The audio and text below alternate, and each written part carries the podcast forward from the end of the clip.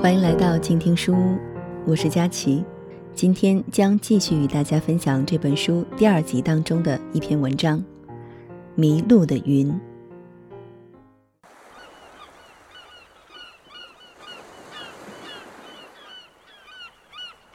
一群云朵自海面那头飞起，缓缓地从他头上飘过。他凝神注视，看那些云飞往山的坳口。他感觉着海上风的流向，判断那群云必会穿过澳口，飞向另一海面悬挂的位置。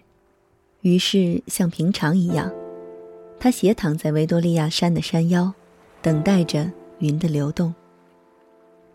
偶尔也侧过头看努力升上山的铁轨缆车，叽叽喳喳地向山顶上开去。每次如此坐看缆车。他总是感动着，这是一座多么美丽而又生息的山。沿着山势盖满色泽高雅的别墅，站在高处看，整个香港九龙海岸全入眼底，可以看到海浪翻滚而起的浪花。远远的，那浪花有点像记忆里河岸的蒲公英，随风一四散，就找不到踪迹。记不得是什么时候开始爱这样看云，他常信步走到维多利亚山车站买了票，孤单地坐在右侧窗口的最后一个位置，随车升高。缆车道上山势多变，不知道下一刻会有什么样的视野。有时视野平朗了，以为下一站可以看得更远，下一站却被一株大树挡住了。有时又遇到一座数十层高的大厦横挡视线。由于那样多变的趣味，他才觉得自己优渺的存在，并且感到存在的那种腾空的快感。他很少坐到山顶，因为不习惯在山顶那座叫太平阁的大楼里吵闹的人声。通常在山腰就下了车，找一处僻静的所在。能抬眼望山，能放眼看海，看他居住了二十年的海岛，和小星星一样罗列在港九周边的小岛。好天气的日子，可以远望到海边豪华的私人游艇靠岸，在港九渡轮的噗噗声中，仿佛能听到游艇上的人声与笑语。在近处，有时候英国富豪在宽大翠绿的庭院里大宴宾客。红粉与鬓影，犹如一股蝴蝶在花园中飞舞。黑发的中国仆人端着鸡尾酒，穿黑色西服，打黑色蝴蝶领结，忙碌穿梭找人送酒。在满谷有颜色的蝴蝶中，如黑夜的一只鹅，奔波地找着有灯的所在。如果天阴，风吹得猛，他就抬头专注地看奔跑如海潮的云朵。一任思绪飞奔。云是夕阳与风的翅膀，云是闪着花蜜的白蛱蝶。云是秋天里白茶花的颜色，云是岁月里褪了颜色的衣袖，云是惆怅淡淡的影子，云是愈走愈远的鲁声。云，有时候甚至是天空里写满的朵朵挽歌。少年的时候，他就爱看云。那时候，他家住在台湾的新竹，冬天的风城风速是很烈的，云比别的地方来得飞快，仿佛是赶着去赴远地的约会。放学的时候，他常捧着书坐在闭塞的校园看云，看得痴了。那时，他随父亲经过一长串逃难的岁月，惊魂未定，连看云都会忧心起来。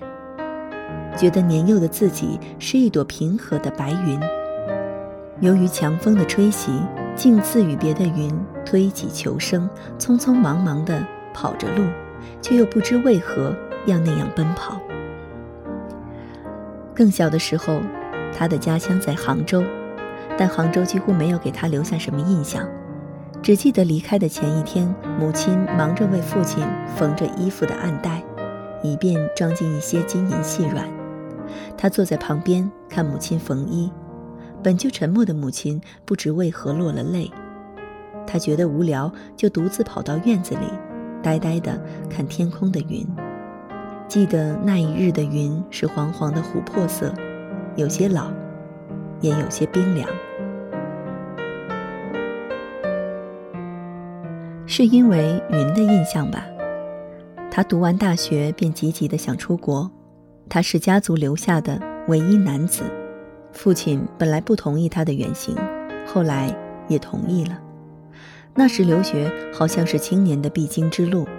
出国前夕，父亲在灯下对他说：“你出国也好，可以顺便打听你母亲的消息。”然后父子俩红着眼互相对望，一句话也说不出口。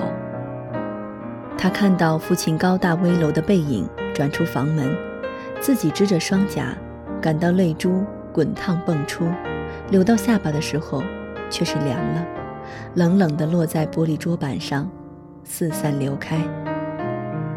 那一刻，他才体会到父亲同意他出国的心情，原来还是惦记着留在杭州的母亲。父亲已不止一次忧伤地对他重复。离乡时曾向母亲允诺：“我把那边安顿好了，就来接你。”他仿佛可以看见青年的父亲从船舱中含泪注视着家乡的窗口里愈小愈远。他想，倚在窗口看浪的父亲，目光定是一朵一朵撞碎的浪花。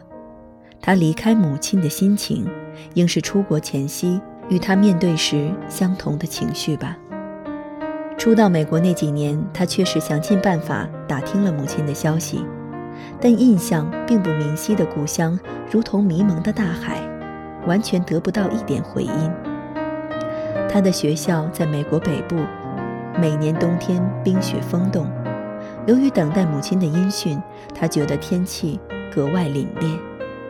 他拿到学位的那年夏天，在毕业典礼上，看到各地赶来的同学家长。突然想起在新竹的父亲，和在杭州的母亲，在晴碧的天空下，同学为他拍照时，险险冷得落下泪来，不知道为什么就绝望了与母亲重逢的念头。也就在那一年，父亲居然去世，他千里奔丧，竟未能见到父亲的最后一面，只从父亲的遗物里。找到一帧母亲年轻时代的相片。那时的母亲长相秀美，挽梳着乌云光泽的发髻，穿一袭几乎及地的旗袍，有一种旧中国的美。他原想把那张照片放进父亲的坟里，最后还是将它收进了自己的行囊，作为对母亲的一种纪念。他寻找母亲的念头。因那张相片，又复活了。美国经济不景气的那几年，他像一朵流浪的云，一再被风追赶着转换工作，并且经过了一次失败而苍凉的婚姻。母亲的黑白旧照便成为他生命里唯一的慰藉。他的美国妻子离开他时说的话：“你从小没有母亲，根本不知道怎么和女人相处。”你们这一代的中国人一直过着荒谬的生活，根本不知道怎么去过一个人最基本的生活。常随着母亲的照片，在黑夜的孤独里鞭挞着他。他决定来香港，实在是一个偶然的选择。公司在香港正好有缺，加上他对寻找母亲还有着梦一样的向往。最重要的原因是，如果他也算是有故乡的人，在香港。两个故乡离他都很近了。文革以后，透过朋友寻找，联络到他老家的亲戚，才知道母亲早在五年前就去世了。朋友带出来的母亲遗物里，有一帧他从未见过的父亲青年时代着黑色西装的照片，考究的西装，自信的笑容，与他后来记忆中的父亲有着相当遥远的距离。那帧父亲的照影。和他像一个人的两个影子，是那般相似。父亲曾经有过那样飞扬的姿容，是他从未料到的。他看着父亲年轻时代有神意的照片，有如隔着迷蒙的毛玻璃，看着自己被翻版的脸，他不仅映印了父亲的形貌，也继承了父亲一生在岁月之舟里流浪的悲哀。那种悲哀，拍照时有青年的父亲是料不到的，也是他在中年以前还不能感受到的。他决定到母亲的坟前祭拜。火车欲进杭州，他愈是有一种想逃开的冲动，因为他不知道在母亲的坟前，自己是不是承受得住。看着窗外飞去的景物是那样的陌生，灰色的人群也是影子一样看不真切。下了杭州车站，月台上因随地吐痰而凝结成的斑痕，是他几乎找不到落脚的地方。这就是日夜梦着的自己的故乡吗？他靠在月台的柱子上，冷得发抖。而那时正是杭州炎热的夏天正午。他终于没有找到母亲的坟墓，因为文革时大多数人都是草草落葬，连个墓碑都没有。他只有跪在最可能埋葬母亲的坟地附近，再也按耐不住，仰天嚎哭起来。深深地感觉到作为人的无所归依的寂寞与凄凉，想到妻子丢下他时所说的话，这一代的中国人不但没有机会过一个人最基本的生活，甚至连墓碑上的一个名字都找不到。他没有立即离开故乡，甚至还依照着旅游指南去了西湖，去了岳王庙，去了灵隐寺、六合塔和雁荡山，那些在他记忆里不曾存在的地方。他却肯定，在他最年小的最初，父母亲曾牵手带他走过。印象最深的是，他来到飞来峰看石刻，有一尊肥胖的、笑得十分开心的弥勒佛，是刻于后周广顺年间的佛像，斜躺在巨大的石壁里，挺着肚皮笑了一千多年。那里有一副对联：“泉自冷石冷起。”风从飞处飞来，传说飞来峰原是天竺灵鹫山的小岭，不知何时从印度飞来杭州。他面对笑着的弥勒佛，痛苦地想起了父母亲的后半生。一座山峰都可以飞来飞去，人间的漂泊就格外的渺小起来。在那尊佛像前，他独自坐了一个下午，直到看不见天上的白云。斜阳在风背隐去，才起身下山，在山阶间重重地跌了一跤，那一跤这些年都在他的腰间隐隐地作痛。没想到一家人的离散尘埋，腰痛就从那跌落的一处迅速地窜满他的全身。香港平和的生活并没有使他的伤痕在时间里平息，他有时含泪。听九龙开往广州最后一班火车的声音，他有时鼻酸地想起他成长起来的新竹，两个故乡，使他知道香港是个无根之地，和他的身世一样找不到落脚的地方。他每天在地下电车里看着拥挤着涌向出口奔走的行人，好像自己就埋在五百万的人潮中，流着，流着。留着，不知道要流向何处。那个感觉还是看云，天空是潭，云是无相的舟，应风而动，有的朝左流动，有的向右奔跑，有的则在原来的地方画着圆弧。即使坐在港九渡轮，他也习惯地站在船头，吹着海面上的冷风，因为那平稳的渡轮上，如果不保持清醒。也成为一座不能确定的浮舟。明明港九是这么近的距离，但父亲携他离乡时，不也是坐着轮船的吗？港九的人已经习惯了从这个渡口到那个渡口，但他已经乱离，总隐隐的有一种恐惧，怕那渡轮突然在一个不知名的地方靠岸。香港仔是他最爱去的地方。那里疲惫生活着的人，使他感受到无比的真实，一长列重叠靠岸的白帆船也总不知要航往何处。有一回，他坐着海洋公园的空中缆车，俯望着海面远处的白帆船，白帆张扬如翅，竟使他有一种悲哀的幻觉。港九正像一艘靠在岸上、可以乘坐五百万人的帆船，随时要起航，而航向未定。海洋公园里有几只表演的海豚是台湾澎湖来的。每次他坐在高高的看台欣赏海豚表演，就回到他年轻时代在澎湖服役的情形。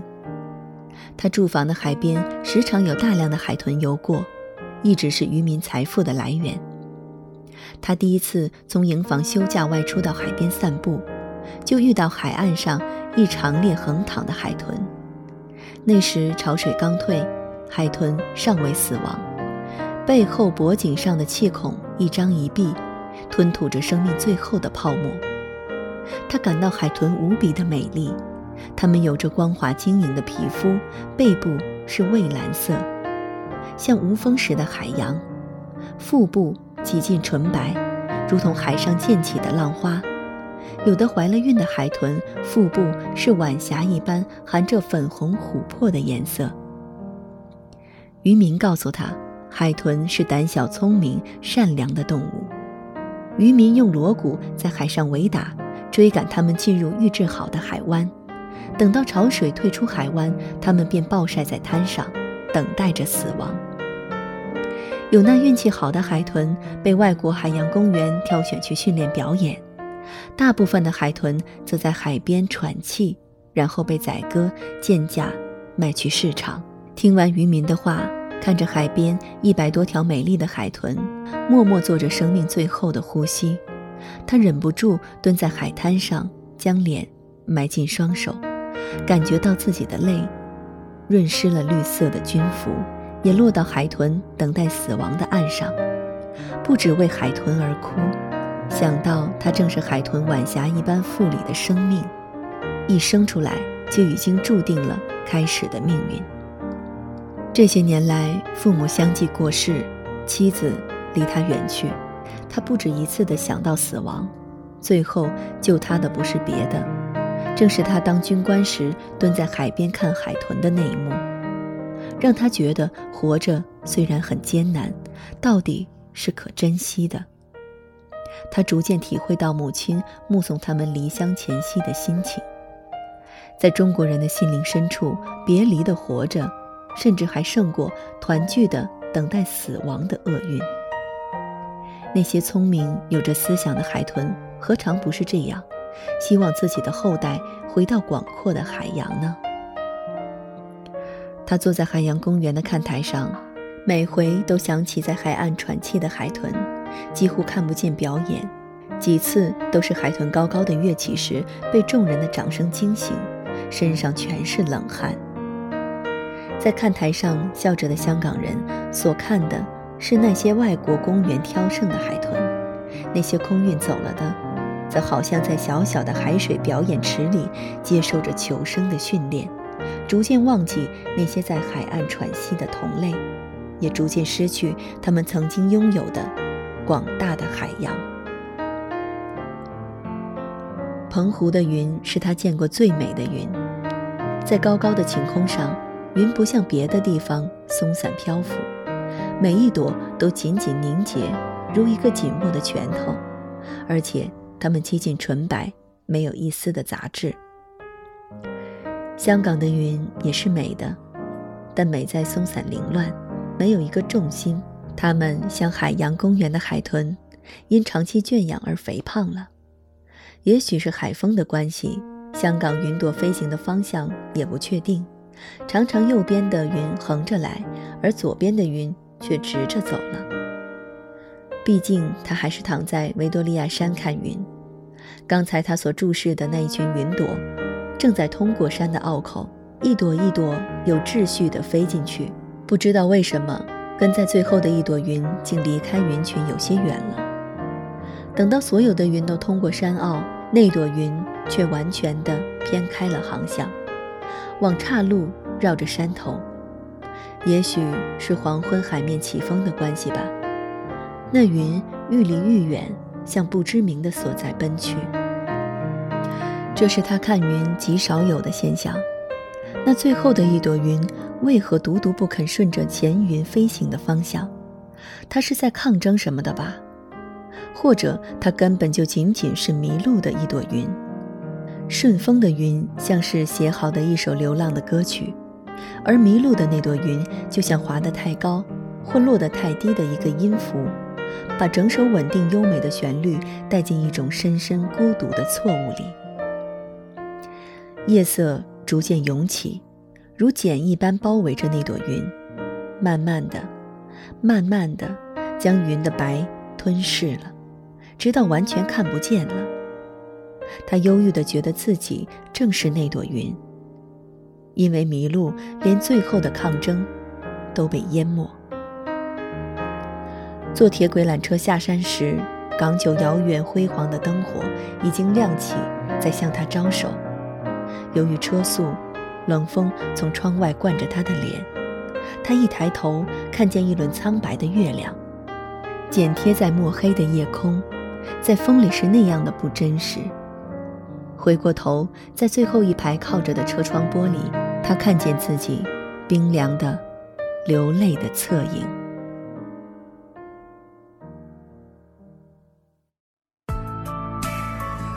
本节目由静听有声工作室出品，在公众微信搜索“静听有声工作室”或“我爱静听有声”的完整拼音，了解最新节目发布、歌单以及二零一五年的最新活动。